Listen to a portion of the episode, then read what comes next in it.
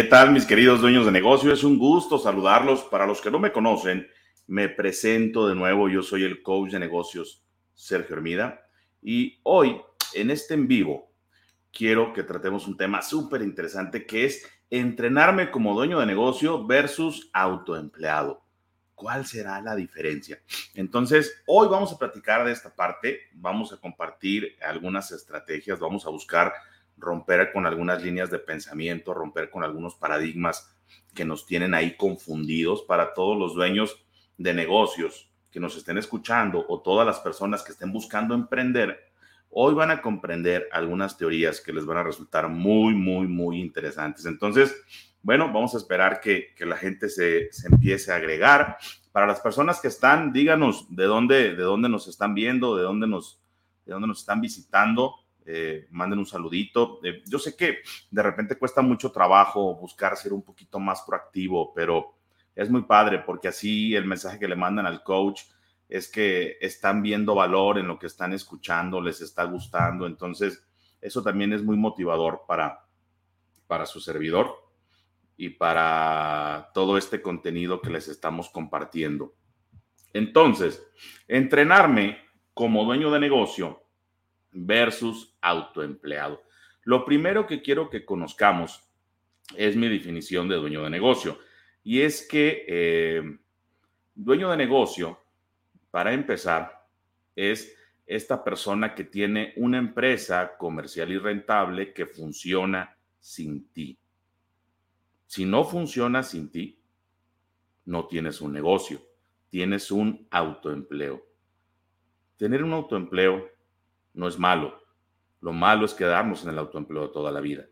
Entonces, eh, esta parte es súper interesante porque no tiene que ver ni con tu giro de negocio, no tiene que ver con cuánto facturas, no tiene que ver con cuánto vendes, no tiene que ver con cuántos empleados tienes.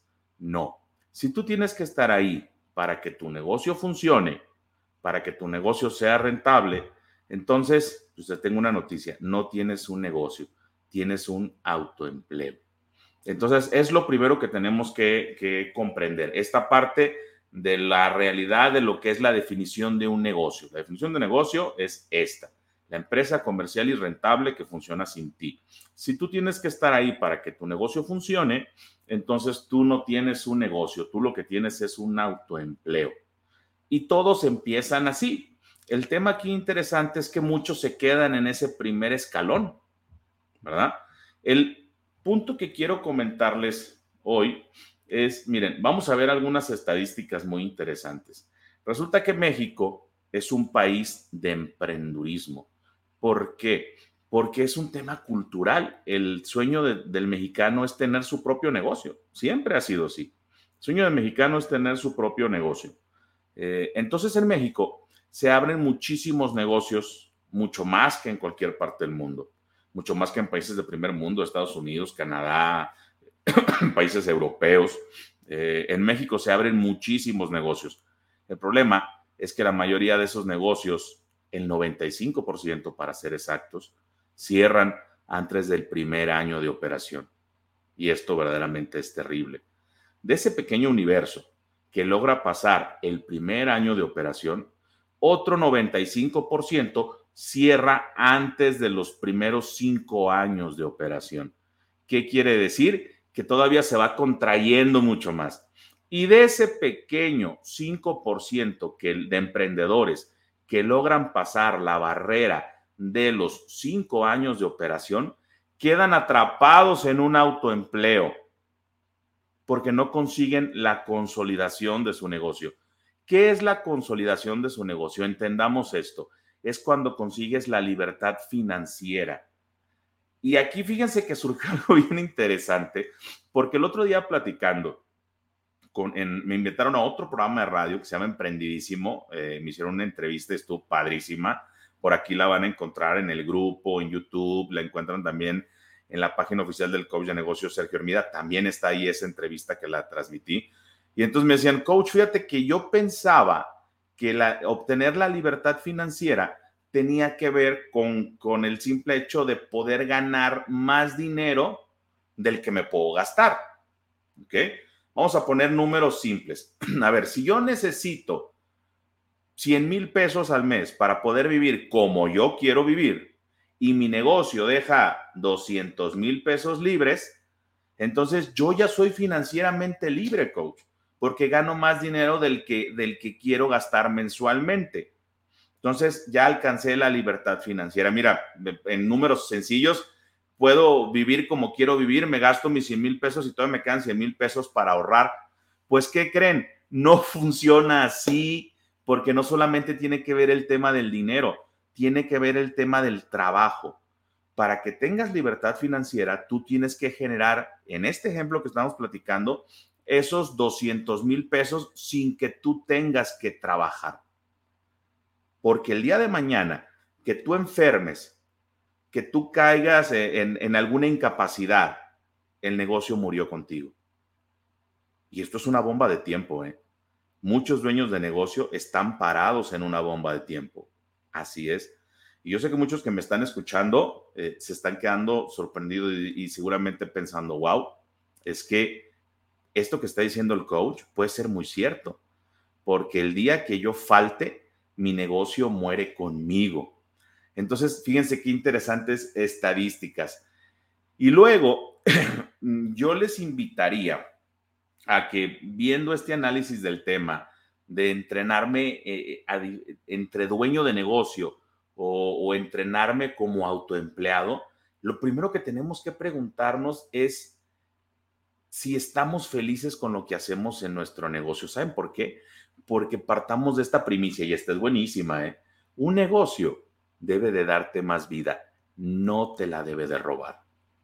Ahí va otra vez. Un negocio debe de darte más vida, no te la debe de robar. Y si hacemos un poquito de análisis, un poquito de introspección, yo te pregunto, ¿tu negocio te da más vida? No estamos hablando de dinero, estamos hablando de calidad de vida. ¿Tu negocio te da más vida?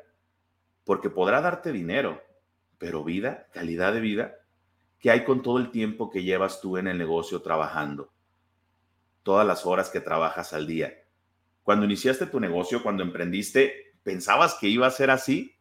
Fíjense, un empleado promedio trabaja ocho horas diarias.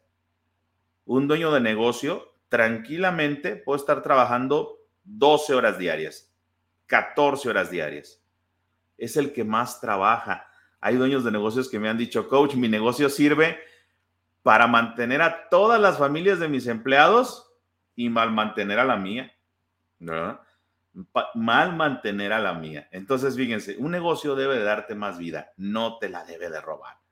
Es que no nos damos cuenta cómo tejemos esa telaraña del emprendurismo y del autoempleo y quedamos en esa trampa y no sabemos cómo salir. Yo la verdad es que digo, no se vale. La verdad es que no se vale. No se vale vivir así. No se vale vivir al día. ¿Por qué la pandemia, esto que es un tema muy interesante, por qué la pandemia está golpeando a tantos negocios? Vamos a hablar, vamos a cerrar nuestro universo en México, nuestras queridas pymes mexicanas. ¿Por qué, por qué está afectando tanto? Ahí les va otro, otra estadística, otro dato durísimo. El 89% de las pymes mexicanas operan justo, justo arriba del punto de quiebre. ¿Cuál es el punto de quiebre? Pues el punto de equilibrio, ¿verdad? El punto de equilibrio financiero de mi negocio. O sea, estoy operando justo arriba del punto de quiebre. ¿Qué quiere decir esto? Vamos a, a, transformarlo en, en términos coloquiales. O sea, mi negocio deja para cubrir todos los gastos y para que me quede un poquito de dinero para, para apoyar a mi familia, para salir adelante, para irla llevando. Cualquier imprevisto, cualquier descalabro, cualquier baja de ventas, cualquier problema, cualquier pandemia, me puede meter en serios problemas. Me puede meter en serios problemas. Y entonces, pero bueno, eso, esa parte de los retos que están generándose en la pandemia, eh, con la pandemia las pymes los vamos a tratar más a fondo en otros en vivos. Hoy quiero que hagamos esa concientización en el sentido de si somos autoempleados o somos dueños de negocio. Miren, ¿cuál es la trampa del autoempleo? ¿Cuáles son los retos que se presentan en la trampa, de la, trampa del autoempleo? Lo primero es que eh, los dueños de negocio juegan todos los roles menos el rol del dueño. Fíjense qué interesante. Juegan todos los roles menos el rol del dueño. Soy el que abre, el que cierra, el que paga, el que compra, el que vende, el que contrata, el que despide, el que hace todo en mi negocio. Juego todos los roles, menos el rol del dueño. Yo pienso que dirijo mi negocio, pero la verdad es que mi negocio me dirige a mí. Yo pienso que mi negocio se alinea conmigo, mi negocio hace lo que yo quiero, pero es que yo hago lo que el negocio quiere. Y a lo mejor tú dirás, no, claro que no, coach. Yo te diría, bueno, vámonos una semana de vacaciones. Vamos a ver si puedes hacerlo. No, espérame, ahorita no puedo porque tengo muchos pendientes, tengo mucho trabajo, tengo muchas cosas que hacer. Es cierre de mes, es temporada alta. Ah, entonces, ¿ya ves cómo tú haces lo que el negocio quiere? Y no el negocio hace lo que tú quieres. Interesante punto, ¿verdad? ah, mi querido Joy, un, un, abrazo, un abrazo. Compañero forajido está aquí escuchándonos eh, también, dueño de negocio. Aquí lo, lo referimos con todo gusto. Eh, Joy renta un auto. Ahí tenemos eh, la oportunidad. ¿Quieren carros de calidad y a los mejores precios? Yo renta un auto. Ahí está el comercial, mi querido Joy. Un abrazo. Muy bien, entonces, fíjense, Jugamos todos los roles menos el rol del dueño. ¿Qué es lo que pasa en esta parte? Y es muy, muy interesante. Eh, yo, yo me di a la tarea hace cinco años de escribir y publicar un libro que se llama Capitán o Carbonero, eh, potenciando al mejor dueño de negocios que hay aquí. Me ven así volteando porque creo que por aquí tengo uno. a ver, déjenme ver. No, creo que se los voy a deber. no, no, no, no está. Eh, bueno, entonces, se llama Capitano Carbonero, potenciando al mejor dueño que negocios que hay en ti. Eh, y ese nombre es referente a una analogía. ¿Cuál es la analogía? La analogía de la diferencia entre trabajar para tu negocio o trabajar en tu negocio. Fíjense, ahí vamos a empezar a desmembrar este tema del autoempleo versus dueño de negocio. Por ahí vamos a partir. ¿Qué es trabajar en tu negocio? Trabajar en tu negocio es trabajar en la operación. Trabajar en la operación. Lo comentamos hace un rato, eres el que, el que abre, el que cierra, el que compra, el que vende, el que arregla, el que contrata, el que paga, el que hace todo. Eres un empleado más de tu negocio. El tema es que tú estás allá, imagina que tu negocio es como un enorme barco, es un enorme barco entonces, cada vez que tú trabajas en la operación, cada vez que tú trabajas en el negocio, estás allá abajo alimentando la caldera del barco. Eres un carbonero más de tu negocio. Y la pregunta es, si tú estás abajo en la caldera del barco, alimentando el barco, ¿quién está arriba llevando el timón del barco? ¿Quién es el capitán? ¿Quién es el capitán del barco? ¿Quién es el capitán del negocio? quién está trabajando para el negocio, no en el negocio, para el negocio. ¿Qué es trabajar para el negocio? Es trabajar en la estructura, en la visión, en los planes, en los planes de acción, en el futuro, en las metas. Coach, ¿a qué horas? Pues no te estoy diciendo que tengo un montón de pendientes. Decía Sean Covey, el autor del libro, del libro de las cuatro disciplinas de la ejecución, que los dueños de negocio tienen la cabeza metida en un torbellino. Así, en un torbellino. Y ese torbellino no los deja pensar. Son los pendientes, son la urgencia, son el corre que te alcanzo, son e-, ese, ese, ese falso sentido de urgencia que nos transmiten todo el tiempo nuestros clientes, nuestros empleados, todo mundo, sobre, lo, sobre cómo tenemos que hacer las cosas. Y eso nos sumerge más en el torbellino. Entonces, ahí tenemos el primer análisis. ¿Qué soy? ¿Soy un dueño de negocio o soy un autoempleado? ¿Soy un empleado más de mi negocio o, realmente soy el dueño de mi negocio? Fíjense, ese punto es súper, súper interesante. ¿Cuáles son? Y aquí va una premisa para que tomen nota, ¿eh? Papel y pluma. ¿Cuáles son las tres principales funciones del dueño de negocio? tres principales funciones del dueño de negocio. Número uno, es un supervisor. De esa primera función se desprenden las otras dos. Entonces, número uno, soy un supervisor. Número dos, soy un facilitador del trabajo de los demás, proporcionando las herramientas, proporcionando las estrategias, ayudando a mi equipo a que logre las metas y los objetivos de la organización. Y número tres, soy un coach para apelar a la parte humana de las personas. Porque fíjense, esta parte es bien interesante. Eh, la parte humana de las organizaciones, de las empresas, es la más potencializadora de los resultados, pero también es la más compleja. Entonces, ojo con eso, porque eso está bien interesante.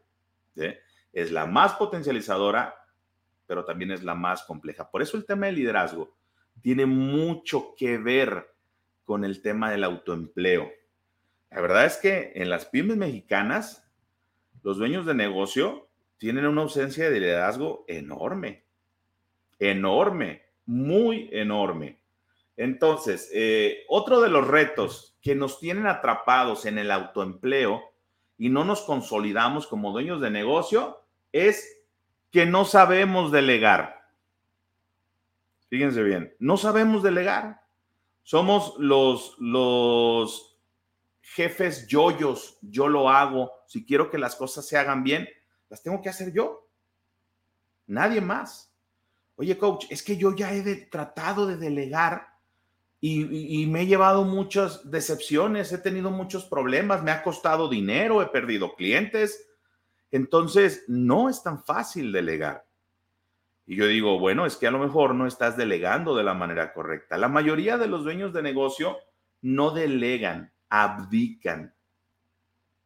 ¿Qué es abdicar? Abdicar es como decirle a alguien lo que tiene que hacer y olvidarnos del tema. Entonces, fíjense, en este tema de delegación, les voy a compartir así bien sencillo, tres pasos para delegar. Apunten porque es importante. ¿Qué, quién, cuándo? Así de sencillo. Así de sencillo. ¿Qué se va a hacer? ¿Quién lo va a hacer? ¿Y para cuándo?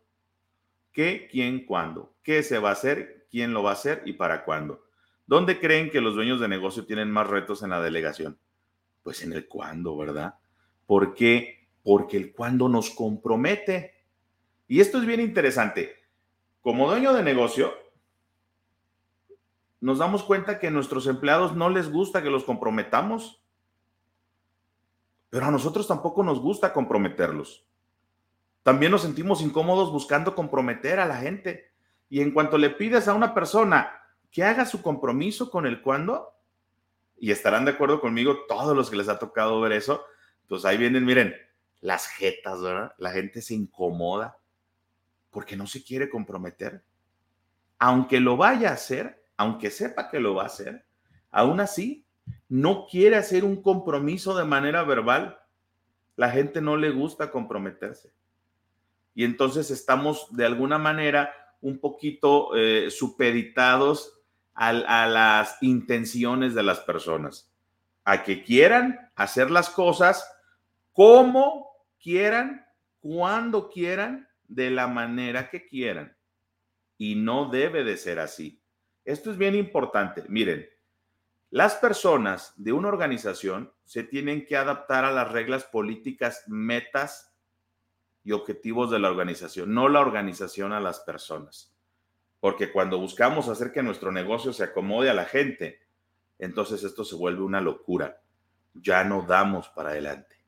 Entonces, eh, vamos a seguir viendo retos. Aquí están. Tengo, una lista bien interesante que hice. Procuro hacer mi, mi esqueleto antes de, entrar en el en vivo para que no se me vaya a pasar ninguno de los detalles porque luego se me avolpan las ideas en, la cabeza. Díganme si el tema les está gustando. Díganme si consideran bajo lo que estamos hablando, que son dueños de negocio o que son autoempleados, o si tienen algún reto o alguna diferencia, también se vale. Comenten, ayuden al algoritmo a que esto eh, crezca, porque yo siempre les digo a, mis queridos dueños de negocio, miren, contenido basura en el Internet hay muchísimo y contenido de valor muy poco. Los que estamos hoy aquí realmente merecemos y valemos la pena por estar aquí. No porque me escuchen a mí, sino porque están escuchando contenido de valor. Y eso es muy bueno, porque las redes lo único que hacen cuando no escuchamos contenido de valor es distraernos.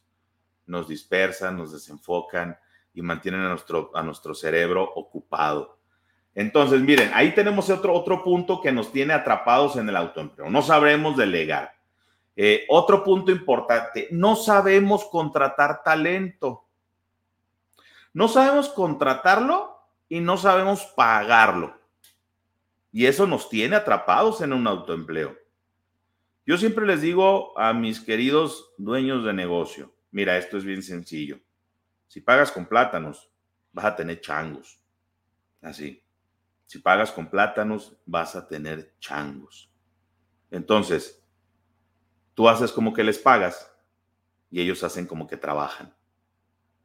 De hecho, en la administración existe un término para la simulación de trabajo.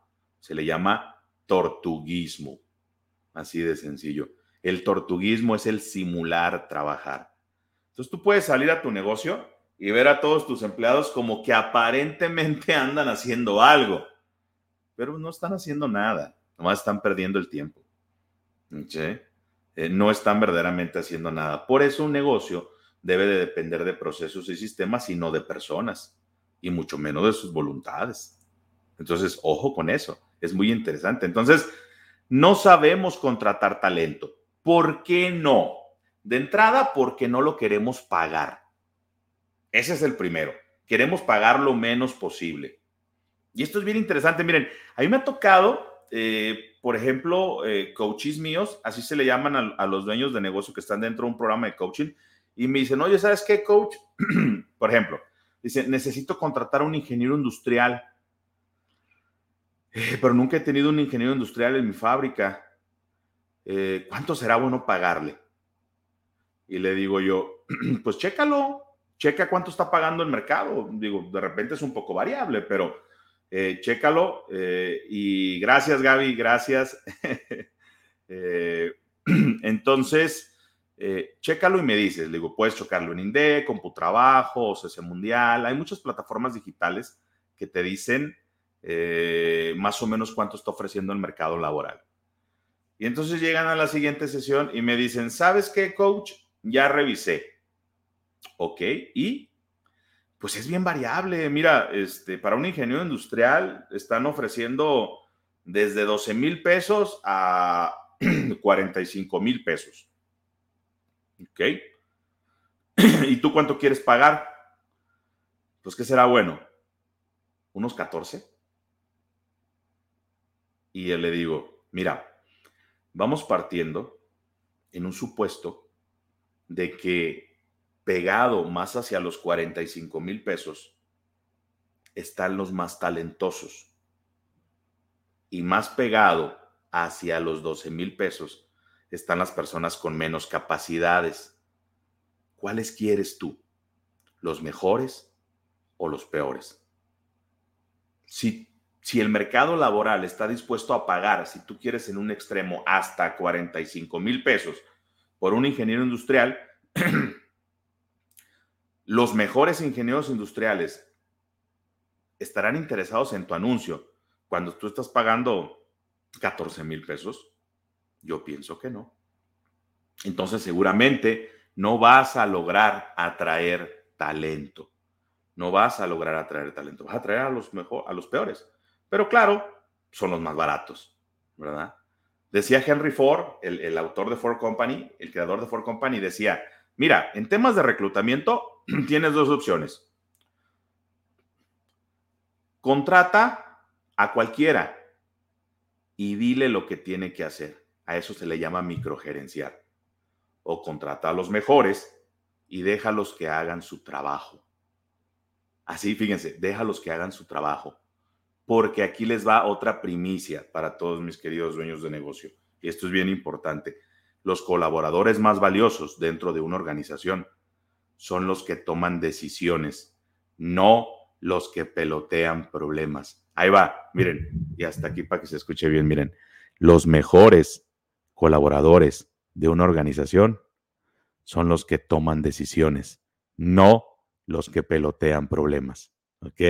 Para que quede así bien, bien claro y no nos confundamos de nada. Fíjense, dice, dice Gaby, todo esto me ha servido aún cuando no tengo negocio. Claro, porque miren, el tema de la administración de la gente es súper importante. Yo sé que Gaby eh, tiene mucha gente a su cargo. Entonces, el tema de la toma de decisiones, el tema de la administración de personal, el tema de liderazgo, de la motivación, de la delegación, de la generación de compromisos, son temas que invariablemente mayor, en mayor o en menor medida, siempre estamos tocando en los en vivos. Siempre, siempre estamos tocando en los en vivos. La delegación, por supuesto. El tema de la delegación es buenísimo, ¿verdad? Luego terminamos haciendo uno nosotros, haciéndole la chamba a la gente. A eso se le llama delegación inversa. Gaby, y para todas las personas que nos están viendo y escuchando, cuando una persona eh, regrese a cuestionarnos algo, tengamos cuidado, porque seguramente nos están queriendo aplicar delegación inversa. Es que tomemos las decisiones por ellos inclusive que hagamos el trabajo por, por ellos. Entonces, una política bien interesante que debemos de hacer es pedirles que regresen con un problema, ¿sí? Y dos soluciones. Si me vas a preguntar algo, exponme el problema y quiero que me traigas dos soluciones. ¿Saben por qué? Porque las personas tienen una terrible pereza mental, no quieren pensar, no quieren pensar, quieren que tú pienses por ellos, quieren que tú pienses por ellos. Ellos ni siquiera se quieren esforzar en pensar. Entonces, dicen, no, pues mejor déjale pregunto a mi jefe, a mi líder, a mi, a mi jefe de grupo, a mi supervisor, a mi coordinador, déjales pregunto a ellos. Oye, pero a ver, dale una pensada. No, pues es que no se me ocurre nada. Ah, pues regresa al rato, piensa y me dices. No quiere pensar la gente. Tiene una pereza mental terrible. Saludos, mi querido Alan, un abrazote. Qué bueno que estás aquí, ¿eh? Y ojalá y encuentres también valor en todo lo que estamos compartiendo. Entonces, a ver, otro, otro de los retos que se presentan con el autoempleo. No capacitamos a las personas. No las capacitamos. Tenemos personal, no los capacitamos. Entonces, eh, dicen, pues es que los entrenamientos salen muy caros, coach. Y luego la gente se va, se va y todo lo que a mí me costó entrenarlos, capacitarlos, que me costó muy caro, van y lo aplican a otra empresa, a otro negocio, allá, esos conocimientos. Y yo les digo, tienes razón. Si los capacitas, se van. Y si, y si no los capacitas, se quedan. Se quedan ahí contigo, haciéndote eh, daño, un efecto compuesto pero negativo. Ahí les va otra primicia y es muy buena para que la apunten. La velocidad de crecimiento de tu negocio, la velocidad de avance de tu negocio es completamente proporcional a la velocidad de tu empleado más lento. De tu empleado más lento. Así es que esa es muy buena, ¿eh? Esa es muy buena. Tendrás a las estrellitas, tendrás a los buenos, pero ese que es muy malo, a esa velocidad es a la que corre toda la organización. La velocidad de avance y crecimiento de tu negocio es completamente proporcional a la velocidad de tu empleado más lento. Ahí para que vayan tomando nota con ese dato. Buenísimo. Entonces, ¿por qué estamos en el autoempleo? Porque no capacitamos a nuestra gente. No contratamos talento, no sabemos retener talento y aparte no los capacitamos. Y aquí quiero hacer una pausa y quiero preguntarte, ¿y vale la pena estar haciendo las cosas así? ¿Vale la pena verdaderamente estar tomando esa calidad de decisiones. Miren, la antigua escuela de negocios decía que el camino al éxito era el trabajo duro. Así de sencillo. El que tiene tienda, que la tienda. En el negocio hay que estar. Al ojo del amo engorda el caballo. Pero si el trabajo duro fuera el camino al éxito, pues entonces los jornaleros de este país serían los más ricos, ¿verdad? Sin embargo, son los más pobres. Entonces eso no es cierto. El camino al éxito no es el trabajo duro. Porque entonces parecería que mientras más trabajas, más ganas. Y no es así. Yo conozco gente que trabaja cinco veces más que yo y gana 20 veces menos que yo. Entonces, el trabajo duro no es el camino al éxito. Pero si el trabajo duro no es el camino al éxito, entonces, ¿dónde está el camino al éxito, coach? Muy sencillo. Está basado en la calidad de decisiones que nosotros tomamos todos los días. Calidad de decisiones. ¿Qué decisiones estás tomando hoy? ¿Qué decisiones tomaste ayer? ¿Qué decisiones vas a tomar mañana? ¿Tienes algo planeado para mañana? ¿Algo que verdaderamente revolucione las cosas? ¿Tienes algo planeado para trabajar para tu negocio, no en tu negocio? A veces llegan dueños de negocios ahí a, mi, a mi, gabinete de coaching y, desde que los veo entrar, los veo entrar bien contentos, ¿no? ¿Qué pasó? Te veo muy contento. Sí, coach, la verdad es que saqué mucho trabajo muchos pendientes que tenía. Mira, entregamos estos, consolidamos estos pedidos, fabricamos esto, sacamos aquello, el proyecto tal lo terminamos y bla, bla, bla. Y oh, qué buena onda. Sí, la verdad fue una semana muy productiva. Y yo le digo, bueno, eh, la pregunta es, ¿estás avanzando o solo estás trabajando? Porque a mí todo lo que me comentaste me suena a puras acciones de operación no de crecimiento. Y entonces se quedan así como impactados, ¿verdad? Como diciendo, ah, caray, no lo había pensado así, pero es que así es. ¿Estás avanzando o solo estás trabajando? Tú piensas que toda esta semana avanzaste, pero yo pienso que toda esta semana solo trabajaste. Eh, fue lo que hiciste, sacar los pendientes, la urgencia. Esto fue lo que pensamos cuando decidimos poner un negocio, que íbamos a vivir así, con esas prisas. Y como luego dicen, y ánima que deposite el cliente eh, para pagar la nómina del sábado. Si no, no sé cómo le vamos a hacer. Porque ya tenemos el crédito revolvente hasta el tope.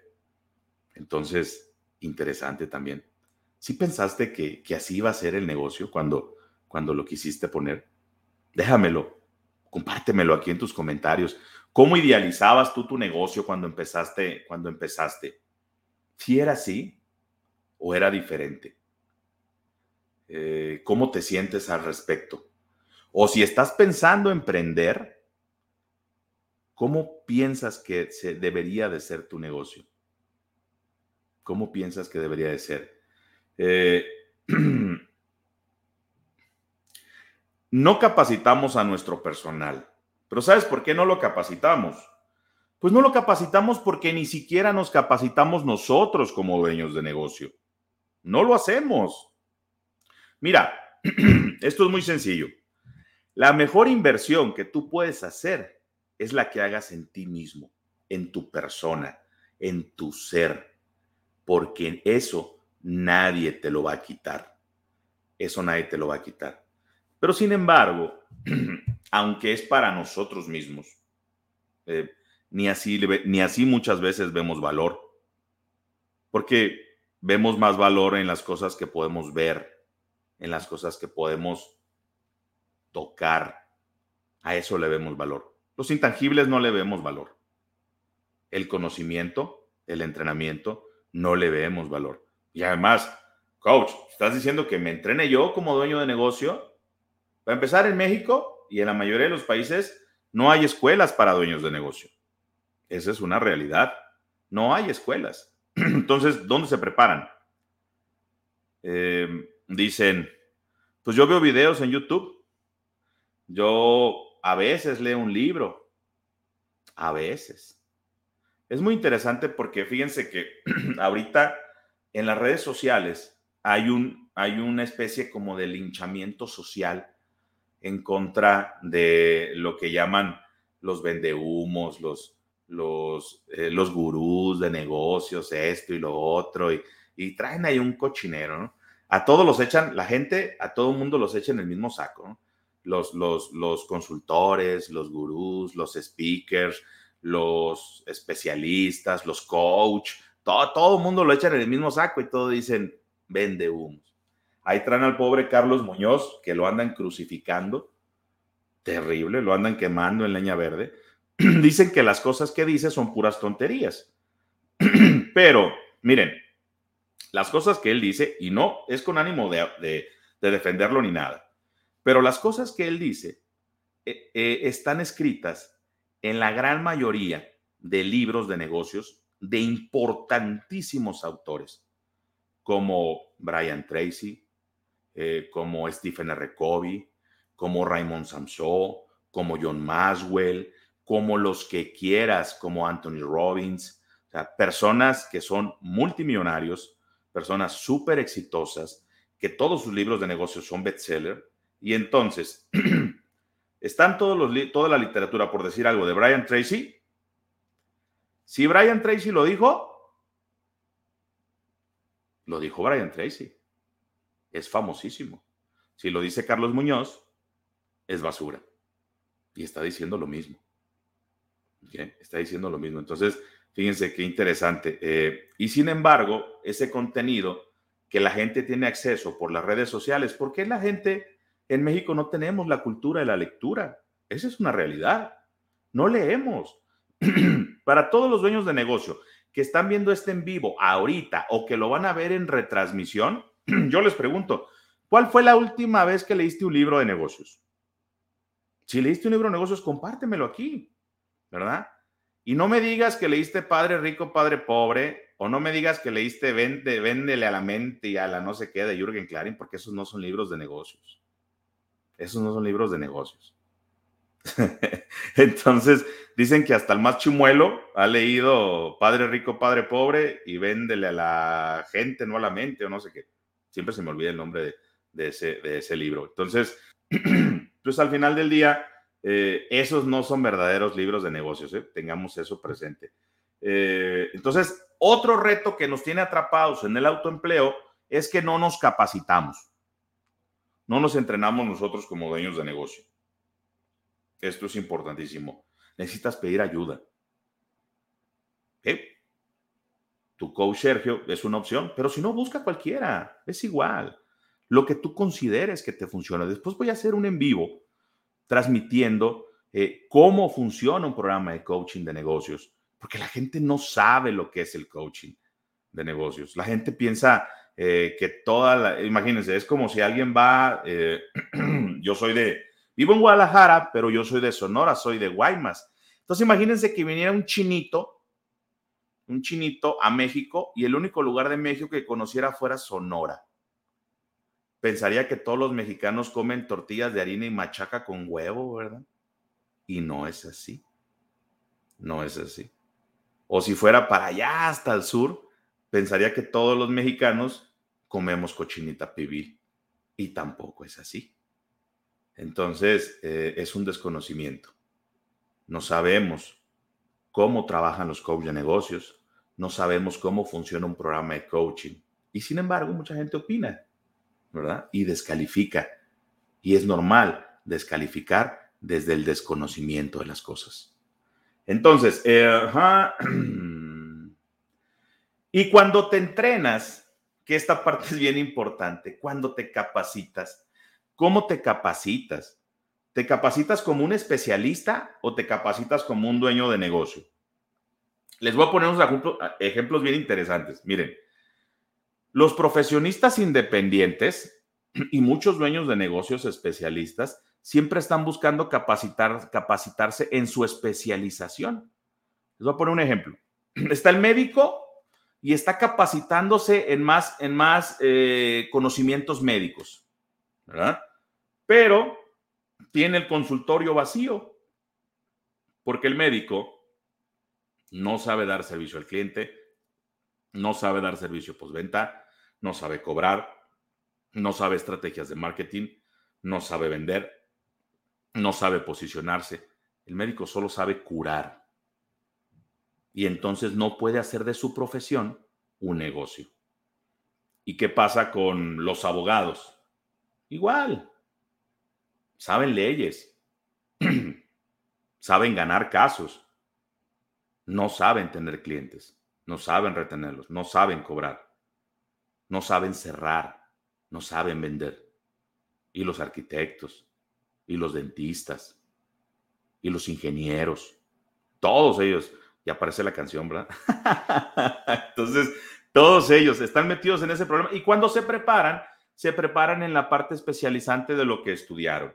No se preparan para ser dueños de negocio. Esto es lamentable. Fíjense, les voy a contar algo. Hace tiempo se estaba gestando una invitación que al final no se, no se, no se concretó, que me estaban invitando al Colegio de Ingenieros eh, Civiles de Guadalajara a dar un speaker a dar un speaker sobre un tema de negocios. Muy bueno, no me acuerdo cuál era. Eh, y entonces al final resulta que no se decidieron por su servidor.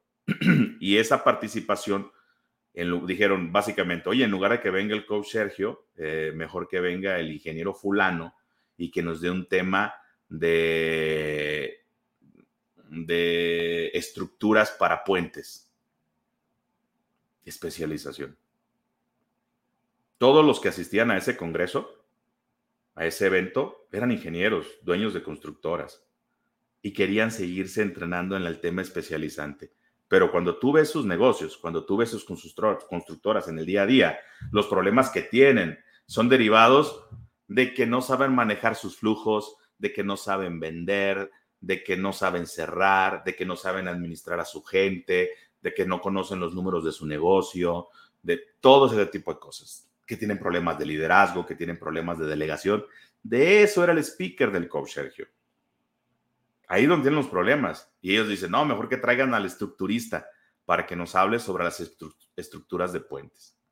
Porque seguimos queriendo especializarnos en la parte especializante de nuestro negocio, cuando los retos no los tenemos ahí.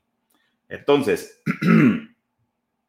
Si sigues haciendo lo mismo, ¿será posible obtener resultados diferentes? La definición de locura de Albert Einstein dice que solamente los idiotas pueden esperar resultados diferentes haciendo las cosas de la misma manera. Si le haces igual, los resultados van a ser los mismos. Tenemos que empezar a hacer cosas diferentes.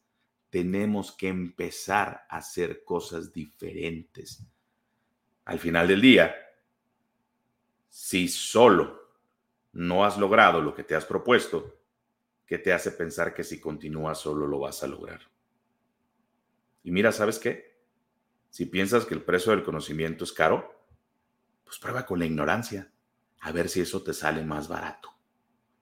Porque el precio más caro que pagamos es el del conocimiento de la vida. Te puede tomar toda la vida mucho sudor, lágrimas, esfuerzo, sacrificio y tiempo eh, y lo que quieras y por supuesto muchísimo dinero, la escuela de la vida.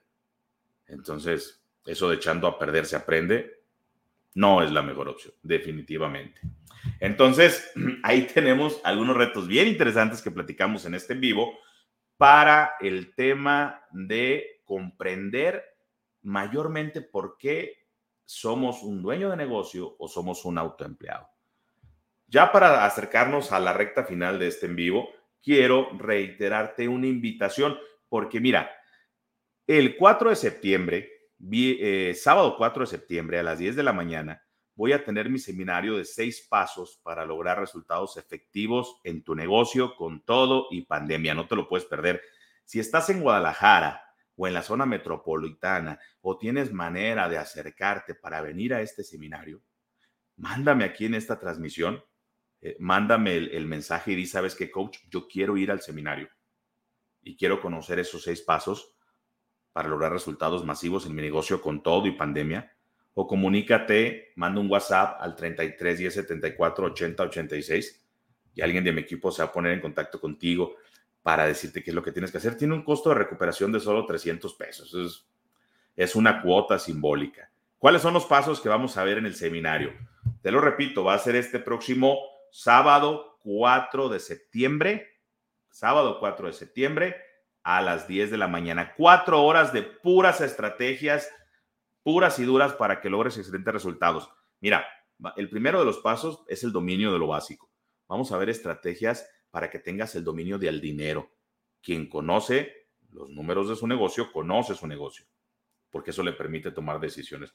Vamos a ver estrategias para la correcta administración del tiempo, porque la gente no sabe administrar su tiempo, nunca tiene tiempo. Los dueños de negocio nunca tienen tiempo. Estrategias para la capacidad de trabajo o la capacidad de entrega o el delivery, como le llaman los americanos. Esta parte siempre bien, siempre a tiempo, siempre de la manera correcta. Esto es bien importante. Vamos a ver estrategias para la administración del destino. ¿Cómo ves a tu negocio? ¿Cómo te ves tú dentro de uno, tres, cinco, diez años? ¿Y qué estás haciendo para llegar ahí? Esto es bien importante. Porque si no, pues te vas a quedar donde estás. En el segundo vamos a ver estrategias de marketing y ventas. Vas a, vas a aprender a salir de la guerra de precios.